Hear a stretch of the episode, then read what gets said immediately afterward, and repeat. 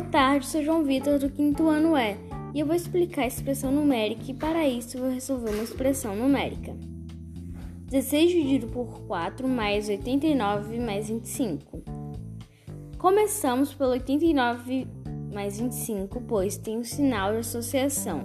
Então quer dizer que precisamos resolver a primeira para a conta ficar correta.